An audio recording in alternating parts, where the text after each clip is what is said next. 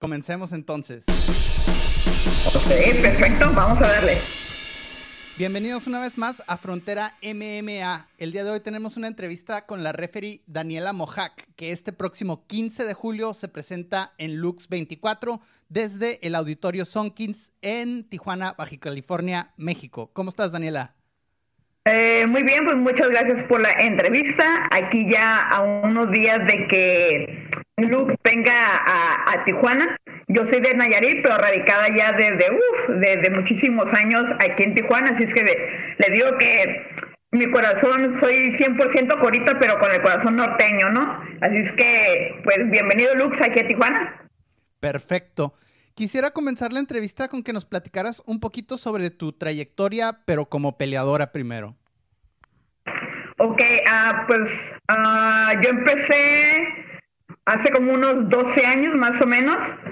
En ese tiempo pues no había peleadoras, uh, solamente me dijeron, ¿sabes qué, Dani? Este, hay una oportunidad para que pelees en MM, Max Fight que en ese tiempo era la empresa más grande que había aquí en México, ¿no? Entonces uh, dije, sí, sí acepto. Nunca había hecho un corte en mi vida. Uh, nunca había entrenado para ser peleadora. Yo, yo entrenaba artes marciales, pero en sí era, era este full contact, kickboxing, ¿verdad? Entonces me dijeron, y en ese caso fue el Máster Miguel Reyes, de aquí de Tijuana, que me conoce desde que yo también estaba chiquita, y me dice, ¿sabes qué, Dani? Este, pues está esta oportunidad, ¿qué onda? ¿Le entramos? Y no, le dije, ¿sabes qué? Si tú me entrenas, yo adelante. Entonces me puse a entrenar con él. Eh, tuve la oportunidad este, de, hacer y de entrenar un poquito con Jackie Nava, cuando Jackie Nava estaba despuntando en esos tiempos. Y se me dio que la oportunidad y fui a pelear a Ciudad de México. Y pues fue la primera pelea en todo México eh, eh, en dos mujeres, ¿no? Entonces, eh, no me fue tan bien como yo hubiera querido, pero este, seguí con mi carrera, ¿no? seguí con mi carrera y después me pidieron pelear aquí en Tijuana, en mi casa, por un campeonato en las 115 libras, en el auditorio, cuando se llenaba el auditorio, que era una exageración, Ah, no, no, no, increíble, increíble. En ese tiempo peleó, eh, que en paz descanse, Edwin Aguilar, el, tigre, reconocidísimo. Yo fui la pelea cuestelar y era increíble cómo la gente anunciaba mi nombre, mis alumnos, eh, mis papás, mis tíos estaban ahí presentes, entonces fue algo increíble para mí. Y así como yo perdí en México con un mataleón, así yo lo gané aquí en Tijuana. Dije, no, aquí en casa este, también yo también sé hacer piso, porque en ese tiempo pues éramos muchos de, de ser striking y eras striking, ¿no? Entonces, en ese tiempo yo era muy striking, siempre me gustó mucho eh, los golpes, las patadas, Muay Thai, kickboxing, pero no hacía tanto grappling, no hacía jiu-jitsu, en esos tiempos mi escuela sabía. Entonces me, me dediqué un poquito más a enseñarme a hacer eh, jiu-jitsu eh, con el profesor Tsunami. En ese tiempo él era mi coach. Eh, Cari Pardi, que ahorita es cinturón negro en Jiu-Jitsu brasileño, ella vino aquí a Tijuana, me ayudó en lo que era el Jiu-Jitsu.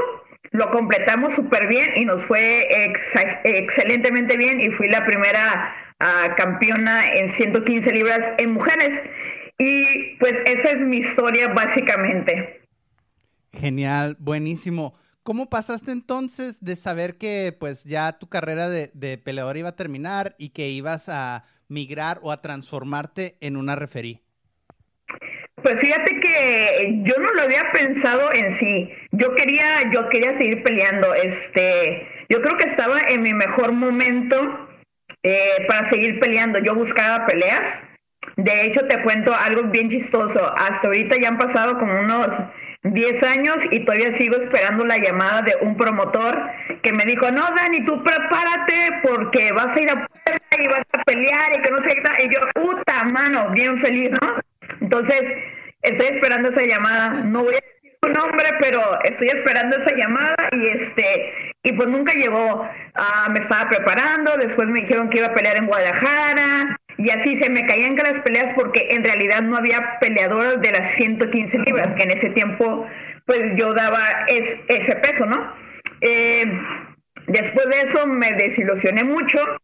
Eh, dije, no, ¿sabes qué? Pues ya mm, lo voy a dar este ya por muerto, ya de ser peleadora. Eh, me dolió mucho porque yo sentía que tenía edades y estaba en mi mejor edad, edad para poder este llegar a ser una gran peleadora, ¿no? yo recuerdo que muchas veces a profesores, amigos míos que me conocen desde muy pequeña, ah, cuando ya UFC empezó a abrirse, cuando, cuando ya eh, Gina Carano fue la primera peleadora, me dijeron, Dani, si en tu tiempo hubiera llegado ese, ese momento, tú hubieras estado ahí. Y eso para mí es un gran honor, ¿no? Que se me reconozca porque eh, yo fui una peleadora muy aguerrida, me encantaba tirar golpes, patadas, todo eso, ¿no?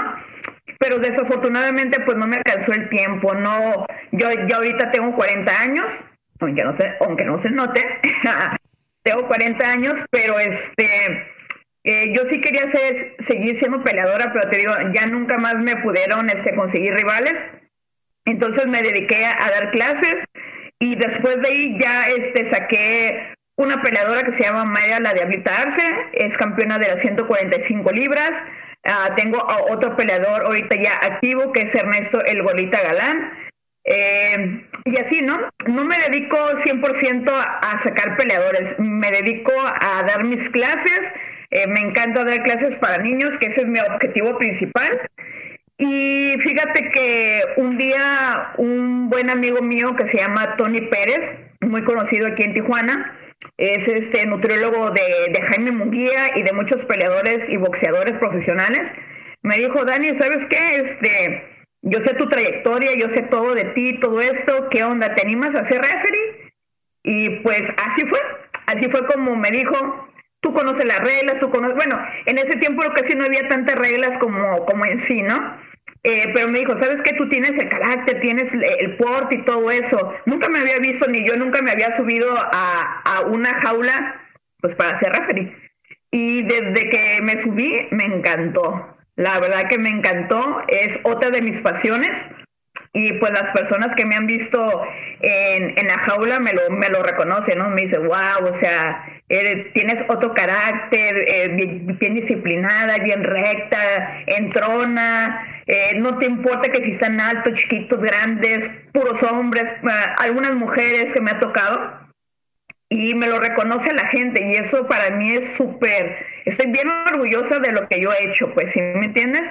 Eh, si me buscan, por ejemplo, que en en la plataforma de ShareDog, este, mi apellido como referee, Daniela Modaz, porque ese es mi verdadero apellido, eh, pues ya tengo como 100 peleas, ¿no? Entonces ya marca, eh, soy la primera referee mujer en ser uh, referee de MMA profesional eh, en un tiempo fui la primera que tuvo también la doble licencia, estaba haciendo referee de boxeo también y referee de MMA. Entonces fui la primera en todo México eh, que tenía la doble licencia, pero me alejé del box y me dediqué más a 100% a lo que es el, eh, el MMA. Y pues aquí estamos con, con una entrevista contigo. Genial. Muy buena historia, ¿eh? Felicitaciones por todo lo que has logrado, en, de verdad. He visto que tienen, tienen, estas juntas en Lux pre, antes de que sean todas las peleas, les dan ciertas aclaraciones a todos los peleadores. Me gustaría que nos compartieras alguna de las cosas que les, que les dicen a los peleadores claramente antes de que sean los combates. Sí, este, siempre en Lux y en otras empresas, eh, siempre que nos reunimos con los peleadores una hora antes, una hora y media antes, con todos, ¿no? O depende, vamos a las esquinas. En Lux se maneja esquina negra y en la esquina blanca, ¿no? Entonces nos dividimos y nos vamos, por ejemplo, un grupo nos vamos a, la esquina blanca, se junta toda la esquina blanca y se les dice las recomendaciones, se les dicen las instrucciones. Ah, por ejemplo, yo me presento eh, y les digo, no, yo voy a ser su referee y estas son ah, las reglas que vamos a imponer nosotros, ¿no? A lo mejor en, en otras empresas ah, eh, se manejan otras reglas, ¿no? Pero nosotros usamos las de California, porque bueno, yo estoy acá en Tijuana, y eh, la empresa Lux que nos contrató a, a varias gente, pues, este, somos de, de Ciudad de México, hay de Tijuana, hay de Cancún, hay de varias partes, ¿no? Entonces, unificamos criterios y decidimos hacer eso, ¿no? Las reglas de Estados Unidos son las mejores para los peleadores, ¿no? Entonces, lo principal es, por ejemplo, mantener la guardia, la distancia, nunca puedes tener tus dedos apuntando hacia los ojos. Tú has visto muchos ah, accidentes que se han visto que paras la pelea, que el ojo casi se le truena, ¿no? Entonces es muy peligroso. Eso siempre se lo decimos al principio. Por favor, tu distancia siempre con los dedos los puedes marcar arriba.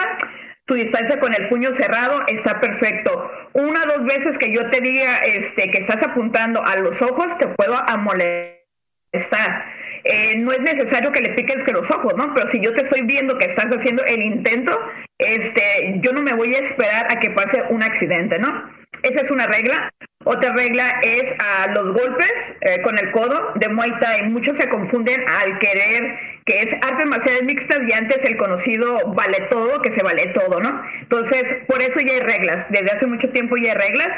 Y de 12 a 6, igualito que el reloj, de 12 a 6, nunca se puede dar un codo lineal, si me entiendes, de arriba hacia abajo nunca se va a poder tirar como se hace usualmente en Muay Thai. Siempre tiene que haber un pequeño giro para que el golpe sea legal. Los golpes este, de lado son correctos, los golpes hacia atrás son correctos, pero nunca que sea de 12 a 6. De 6 a 12 hacia arriba está correcto, no hay ningún problema. Otra cosa de los que les decimos también es una posición que uh, de hecho ha habido controversias también porque ya, ya hemos descalificado a gente. Eh, una mano en el piso y tus dos pies están apoyados y tus manos están arriba, ahí eres, yo les digo, eres una persona activa. Ahí sí te pueden dar patadas en la cara y sí te pueden meter rodillas a la cara. Una vez que mis dos manos estén en el, en el piso, yo soy hombre caído, ya no me puedes dar patadas en la cara ni puedo recibir rodillas. Golpe sí. Una vez que una rodilla, tan solo una rodilla esté en el piso, pero mis manos estén arriba, soy hombre caído. Ahí siempre hay muchas controversias y lo vuelvo a repetir. Ese es una de, de repetirlo como tres veces porque ya ha pasado, ¿no? Me han dicho, eh, me tocó en, en otra empresa un rodillazo contundente y el coach y el, y el peleador me dijo, hey, pero es que sí estaba con la rodilla, pero las manos arriba. Por eso, ¿y qué te dije en el camerino? Una vez que una rodilla esté en el piso y aunque las manos estén arriba, ya eres hombre caído. Obviamente las dos piernas en el piso, tus nalgas en el piso, tu cuerpo en el piso, ya eres hombre caído. Ahí ya no hay rodillas y ya no hay patadas en la cara, ¿no? Entonces, eso es como lo más básico, hay muchas reglas se las decimos todas desde de, de, aquí hasta los pies. Entonces, eh, eh, profundizamos mucho y damos mucho énfasis y no me van a dejar mentir este, todos que los peleadores que me ha tocado ser su referee, que yo soy bien tajante con las cosas, se los explicamos, uh, deshebramos todo, si tienen alguna duda le decimos, pregúntame aquí y si tienes pena, me vas a encontrar aquí afuera, hazme tu pregunta, no le hace que sea tan tonta, ¿verdad? Porque dices, bueno, es que ya eres un peleador profesional. Sí, pero en el momento se te olvida y yo sé que no lo hacen de mala leche, o sea, pero en este caso yo soy la referee y yo tengo que seguir las reglas, ¿no? Entonces hay reglas que se tienen que seguir al pie de la letra y los peleadores a veces...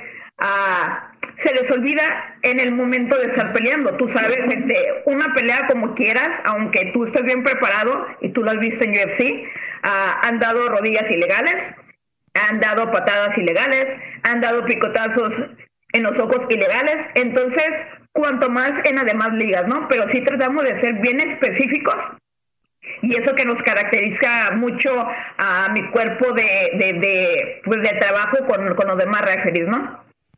Muy bien, buenísimo. Una pelea que te, que te tocó ser referee que tuvo algo interesante, bueno, que me llamó la atención fue la última de Draco contra Cebollero, donde hay un momento que es de confusión, donde suceden cosas que uno no espera.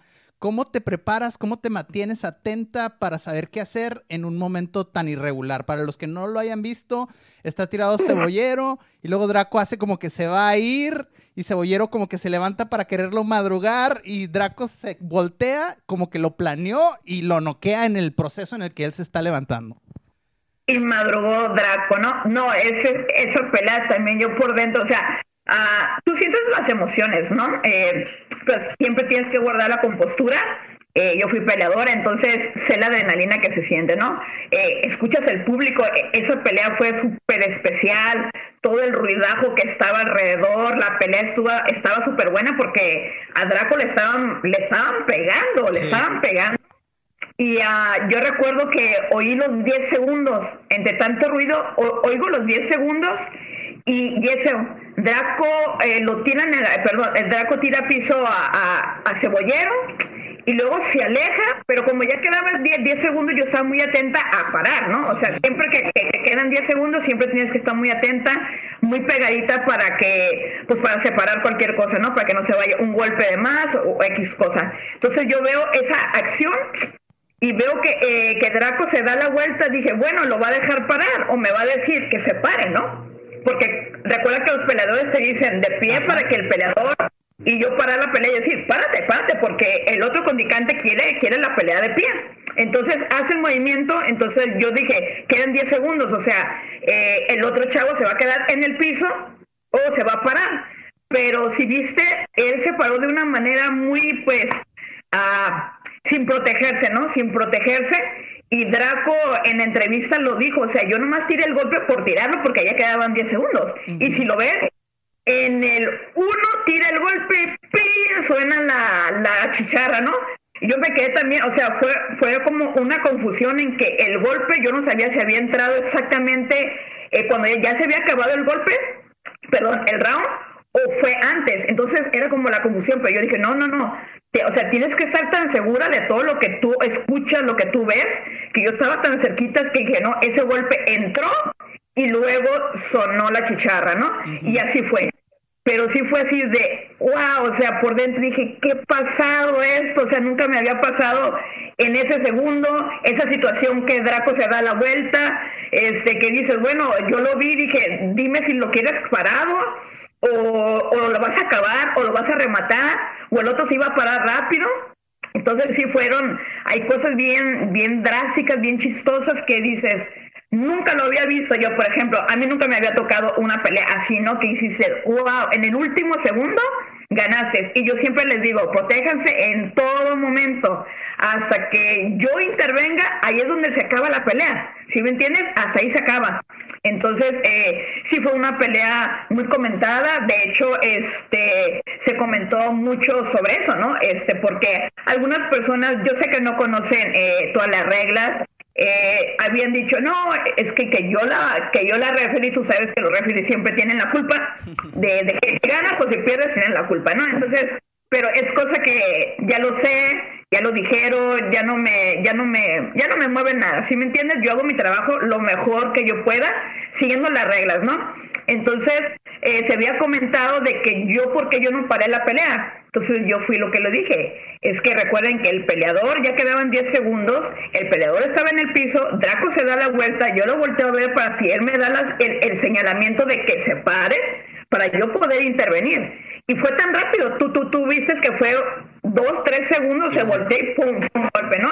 Y tú viste que yo estaba bien cerquitas para parar la pelea, para decir, espérate un poquito, van para arriba y siguen. Entonces la regla te lo dice también, ¿no? Entonces tú tienes que ver el cuerpo y la acción del otro, ¿no? Entonces yo veo a Draco que no me da ningún señalamiento de que yo quiero que se pare, simplemente se da la vuelta y yo dije, ok, ya se va a acabar, quedaban segundos. Entonces dije, no hay necesidad de pararla, ¿por qué? Porque ya se va a acabar. Entonces, yo siempre por eso que les digo, y ahorita si me están viendo, a todos los peleadores, hasta el último segundo se tienen que proteger de todo momento. Hasta que el referee intervenga, les decimos, ahí es cuando se para que la pelea. Entonces, la decisión de que ya fuera el knockout es del referee o la pelea pudo haber continuado o qué pasa allí? Ok, mira, pues uh, yo hice el señalamiento de que se acabó porque este cebollero estaba muy mal. eh, si tú lo ves en las imágenes, sus ojos, o sea, a veces las cámaras no ven lo que uno ve, si me entiendes? Uno está pues a, centímetros, ¿no? Entonces yo veo cuando le conecta el golpe, los ojos se le van de plano, se pone bien tieso, entonces ¡pum! Ya dije, no, o sea, fue un golpe contundente que en el, o sea, lo metió en el último segundo, pero ya se acabó, o sea, fue un knockout antes de que se acabara. Entonces estás dentro de ese unos segundos, lo conectas y pum, ya se acabó, o sea, estaba noqueado totalmente, ¿no? Hasta ves que llegan los, a los doctores, lo paran, todo eso y él anda tambaleándose, ¿no? Eh, sí, yo, yo sé que como peleadores quieren seguir, dicen, no, pero quedaba un segundo, sí, mi hijo, pero estaba súper mal, ¿no? Y entonces uh, los demás ese, comentaristas me dijeron súper bien tu trabajo, Daniela, bien parado, o sea, yo sé que mi trabajo, y a veces uno comete errores como, como seres humanos, ¿no? Este, pero tratamos de hacer nuestro mejor papel Ah, siempre tratamos de cuidar al peleador, ¿no? Entonces, yo creo que un golpe de más a, que, que, hubiera dado Draco a Cebollero eh, hubiera estado de más, ¿no? Entonces, yo lo vi súper noqueado, yo tomé la decisión de pararla y una vez que, que el referee dice, ya se acabó, se acabó, ¿sí me entiendes? Entonces, para mí fue una decisión correcta porque fue un knockout ah, visto por toda la gente, ¿no? Excelente. La última vez que la UFC vino a México, si no me equivoco, fue en 2019. Eh, obviamente tú formas parte de, la Comisión Mexicana que, regula las artes marciales en México. Si la UFC llegara o llegará en algún momento a regresar a la Ciudad de México, a Monterrey, a Guadalajara, ¿quién va a, a ser la comisión que va a regular la pelea? Y si eh, las peleas, pues, y si en su momento es la mexicana, ¿te podríamos ver como referee de UFC? Pues mira, eh, realmente no sé, eh, en el 2019 eh, hubo una comisión, hay varias comisiones, ¿no? Realmente mi sueño es pues, a UFC, sería lo máximo, ¿no? Como peleadora ya fui, soy maestra y ahorita como, como referee creo que estoy en mi mejor momento. tuve acercamientos a, ya estuve en, en Cabos hace como unos ocho años más o menos ah, estuve en un, en un reality de Dana White, conocí a Dana White, conocí a Cowboy Cerrone, conocí a, varias gente de ahí, me tocó ser referee de dos, tres peleas donde el, mero jefe estaba ahí, imponía, me vio, ya me conoce, ah, y de ahí seguí, ¿no? Entonces, este, realmente no sé quién vaya a ser la comisión, no sé, pero esperemos que me tomen en cuenta, uh, que vean en cuenta todo mi trabajo que yo he hecho, que vean, uh, pues ahora sí que mi trabajo, yo siempre he dicho, yo no voy a hablar uh, por mí, mi trabajo habla por sí solo, la gente me reconoce, la gente me pide fotos, le digo, oye, es que yo no soy la peleadora, no, es que yo te vengo a ver a ti, wow, o sea, te quedas ¿qué impacto puedes tener tú arriba de una jaula, no? Somos tres personas, obviamente son los peleadores y eres tú. Ah, mi apodo de peleadora era Shadow, que es sombra, y me han, dicho muchos, ¿sabes qué? Es que tú eres una sombra, no te ves. O sea, no eres como que, ah, tú quieres ser la persona ah, que vas a lucir, en absoluto. Te metes cuando tienes que meterte, te tienes que parar cuando tienes que parar, hablas fuerte cuando tienes que hablar fuerte, entonces los regañas cuando los tienes que regañar fuerte. Y obviamente todos que los peleadores eh, de, las, de las antiguas generaciones yo los conozco, obviamente, ¿no? Pero ahí arriba me respetan mucho. Abajo del ring, perdón, de la jaula, también me dice, ¿sabes qué, maestra Dani? Muchas gracias, muy buena pelea, gracias. Hasta me quieren pedir para sus peleas, ¿no? Entonces eso me agrada mucho, ¿no? Porque dices, en el calibre que están ellos, hay muchos que ya estuvieron en UFC, que, han estado en otras empresas mucho más grandes, ¿no? Que es, eh, aparte de Lux, que es aquí en Latinoamérica o en México, y han estado en otras empresas súper super altas. Y me dicen, Dani, la verdad, tú tienes que estar en UFC. Ah, eh, Más Vidal también ha estado en dos eventos en Lux. Se me acercó y me dijo, wow, tú tienes que estar en, eh, en UFC. Y esas palabras te las se te quedan aquí, tú dices, mi sueño va muy bien, o sea, mi sueño va muy bien. Este, eh, en Naciones estuvo Jason, creo, que es uno de los mejores este, referees también a nivel mundial. y también tengo un video donde él me dice, wow, tú tienes que estar también en UFC, entras muy bien, dices todo bien. Entonces, creo que hay referees y hay personas que me han visto, han visto mi trabajo y esperemos en Dios, yo creo mucho en Dios, yo soy una persona que cree mucho en Él y cuando tenga que pasar, cuando Dios quiera, este, yo sé que va a llegar el momento indicado, no es en mi momento, no es cuando yo quiera, es cuando Dios lo quiera y esperemos que pronto sea. Excelente. Ah, se relaciona un poquito a mi, a mi siguiente pregunta. Cuando te mencionan y te toman en cámara, eh, como casi todos los referees hacen algún tipo de gesto o algo. El tuyo es que te apuntas a tu tatuaje de una cruz aquí en el antebrazo y luego apuntas al cielo. Platícame un, un, poquito de si eres una persona que se apoya mucho en su fe, cómo la encontraste y qué hace para ti. Pues fíjate, este fue la pandemia. En la pandemia, pues me cerraron mi academia, duré bastante tiempo sin trabajar. Nunca, nunca me había quedado desempleada. Eh, desde muy chiquita mis papás me enseñaron a trabajarle, a trabajarle duro. Eh, te digo, nosotros somos de Nayarit, llegamos aquí a Tijuana con el sueño de irnos a Estados Unidos, eh, con una vida muy cómoda en Nayarit, de un nivel social muy bien. Y me acuerdo muy bien y le platico a mi papá que, es lo mejor que me ha pasado, ¿no? Que cuando nos venimos para acá a Tijuana, eh, llegamos a una casita y a, un departamentito, dormíamos en el suelo en pleno diciembre, que acá hace mucho frío. Eh, somos tres hermanos, mi papá y mi mamá, yo soy la del medio, y dormíamos juntos eh, en, en el suelo con las cobijitas y yo me acuerdo muy bien, le digo papá, yo me acuerdo de eso, de ese sacrificio que tú has hecho. Entonces eh, yo dije, ¿sabes qué? Yo aprendí que hay que sacrificar todo, ¿no? Entonces, eh, después de eso, eh, te digo, la pandemia me pegó súper fuerte. tuve un problema en mis ovarios, me habían dicho que tenía cáncer, eso fue lo que, wow, me, me descontroló bastante yo pensé que me iba a morir, como todos cuando te dicen la palabra cáncer es, me voy a morir. Decía, no manches, o sea, soy tan joven, yo tengo muchos sueños que realizar y todo eso. Y pues no me considero ni cristiana, ni católica, ni apostólica, ni nada. Simplemente yo creo en Dios, en mi Dios. Eh, me aferré mucho a, mi creencia de Dios.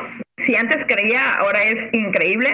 Eh, todos, los, todos los domingos voy a, a una iglesia cristiana que te digo, yo no sé ni bautizar ni nada, simplemente yo voy porque me gusta cómo me la dan la plática, cómo las alabanzas, cómo las canciones dicen muchas cosas que a veces dice uno, wow, ahí yo me identifiqué, ahí, ahí, hubo un milagro, ¿no? Entonces yo te puedo contar mi milagro que fue que mis resultados fueron excelentes, yo no tengo cáncer, eh, sí me quitaron una parte o un ovario porque estaba súper mal, eh, eh, la pasé muy mal la verdad, entre la pandemia, entre que me operaron, en que no tenía dinero, en que mi gimnasio estaba cerrado, en que no sabía si iba a regresar. Entonces yo lo único que le pedía a, Dios era que me diera mucha salud y que me diera mucho trabajo. Y la verdad que Dios ha actuado de la forma más increíble. Tengo salud y tengo, gracias a Dios, mucho trabajo.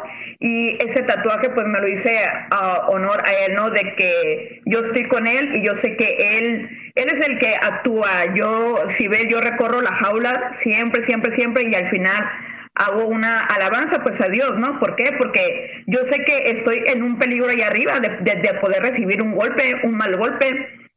Eh, que algún peleador tenga algún mal golpe, ¿no? Entonces yo siempre trato de, pedir eh, que todo esté tranquilo, que me guíe de la mejor forma, que me cuide, que cuide a los peleadores.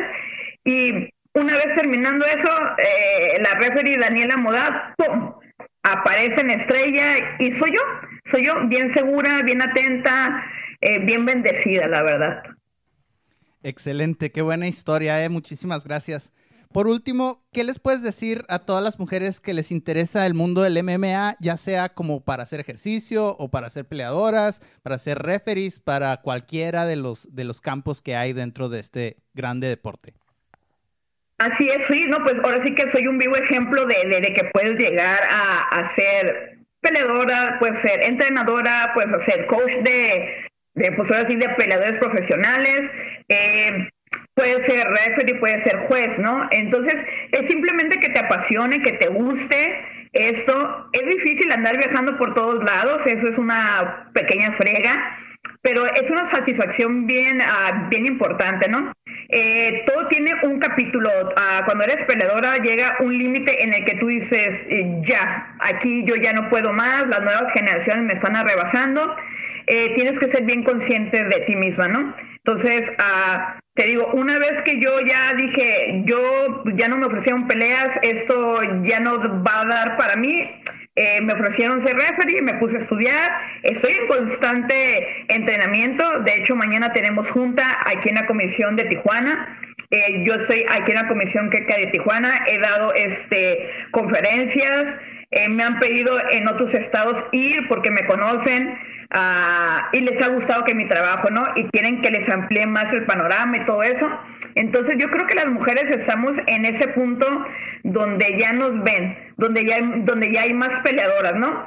Eh, te puedo mencionar un montón de peleadoras pues de UFC, ¿no? Que son las más máximas estrellas, pero Irene, mexicana, Alexa Grasso, Karina, eh, Super Meli, eh, ahorita viene otra chica um, que va a entrar, Jasmine Javi, que es de aquí, bueno, que es de Rosarito, pero es de, aquí de Tijuana, que la conozco también, y entonces digo, wow, o sea, todas esas generaciones que ahorita vienen, o sea, increíble, increíble cómo, cómo, cómo es la forma en la que trabaja, ¿no? Porque yo me acuerdo en mis tiempos, pues te digo, no se comparaba, yo, yo hacía una dieta para señoras, y decía, o sea, yo no te puedo comer gelatina porque soy harta de comer gelatina porque en su tiempo, en su tiempo me daban una dieta ah, bien tonta, ¿sí me entiendes? O sea, yo llegaba a las peleas, pues sí, disque rayadita, pero bien flaca y bien desnutrida, bien mal, ¿no? Como todos, ¿no?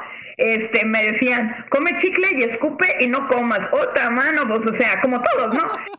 Sin embargo, más llegué a donde llegué, en ese punto te digo, eh, como maestra, sigo siendo maestra, voy a cumplir 16 años con mi propia academia y son de las academias más antiguas de aquí de, pues, de Tijuana. Eh, conozco a todas las academias, pues ahora sí que de la República, me conocen a, a mí. Y pues yo empecé de los seis años, entonces yo les digo a todas las chicas, a todas las mujeres, en específico, en, mi escuela tengo a niñas desde los cuatro años y es hermoso poder trabajar con ellas, ¿no? Y verlas en un futuro, si ellas quieren, poderlas seguir guiando en este camino. Tengo otras chicas adolescentes, tengo a unas jovencitas que vienen muy bravas, súper bravas, que si Dios quiere y ellas quieren también, pueden llegar a tener éxito en este ámbito, ¿no? Y hay otras peleadoras, por ejemplo, Victoria, que es, que es campeona de las 125 libras en Lux, que me dice, no manches, yo te admiro, que no sé qué tanto, te conozco. Yo quisiera, cuando ya se acabe que mi carrera, ser como tú. Y dices, wow, o sea, es un honor de, de una campeona, de una peleadora activa que también se refleje en mí, que diga, hey, haces un buen trabajo, ¿no? Porque a veces te digo, los referees si nos rechazan mucho, eres como que, ah, no, tú la, perdón, tú la cagaste, tú hiciste mal esto, tú hiciste mal eso. Pero, o sea, yo no califico, yo soy la referee, yo nomás separo, yo nomás te digo la regla, yo nomás eso. Pero a la hora de que tú estás peleando, tú tienes que dar todo el show, tú tienes que dar todo el espectáculo, ¿no? Y te digo, cuando eres juez, si no terminaste que la pelea, ah, es que los jueces no vieron lo que yo vi. Es que tú eres peleador, pero los jueces vieron otra cosa y para eso estamos estudiados también, porque soy juez también, ¿no?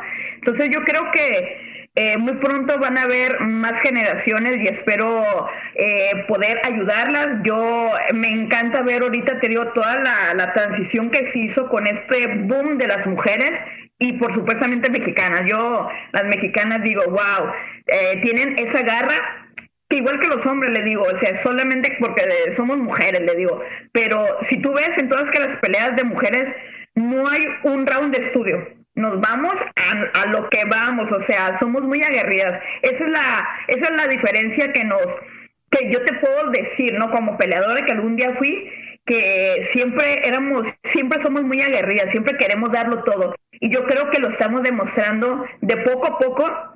El nivel en México va a crecer muchísimo. Te vas a acordar de mí que pronto vamos a tener a una campeona mexicana en una categoría y luego se viene en otra categoría. Te lo aseguro así como Brandon Moreno abrió esa racha para los hombres, pero en mujeres te lo aseguro que va a haber una o dos campeonas próximamente. Y pues espero que te digo que yo estar también ahí en UFC en algún momento, si me están viendo UFC, saludos.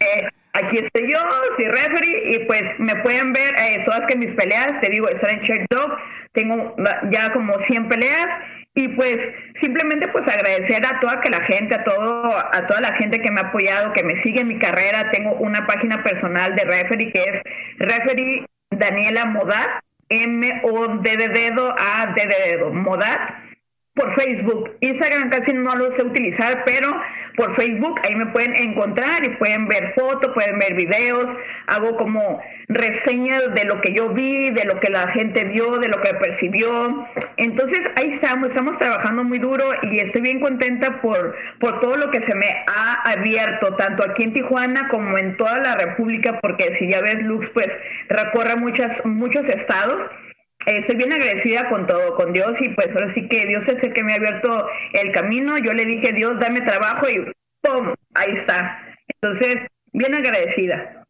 Muchas felicidades por, todos, por todo ese éxito, Daniela. Esperamos verte este próximo viernes 15, una vez más, repito, en Lux 24, desde el Auditorio Suncase de Tijuana, Baja California, México, donde acabamos de ver que se cayó, ya se cayeron las dos peleas estelares, pero aún así va a haber muy buenas peleas. Yo creo que van a pasar a Alan contra, contra Pato a la estelar, lo cual va a ser un peleón.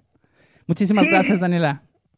No, no, no, muchísimas gracias a ti, muchos saludos a todos y pues muchísimas gracias este, por seguirme, por esta entrevista para que más personas me puedan conocer y pues simplemente les digo que bendiciones, buena vibra y si me pueden seguir en mis redes sociales como referee Daniela Modar, se los agradezco, un like y vamos para adelante. Y así mira. Hasta pronto. Bye. Gracias. Buena vibra. Bye bye.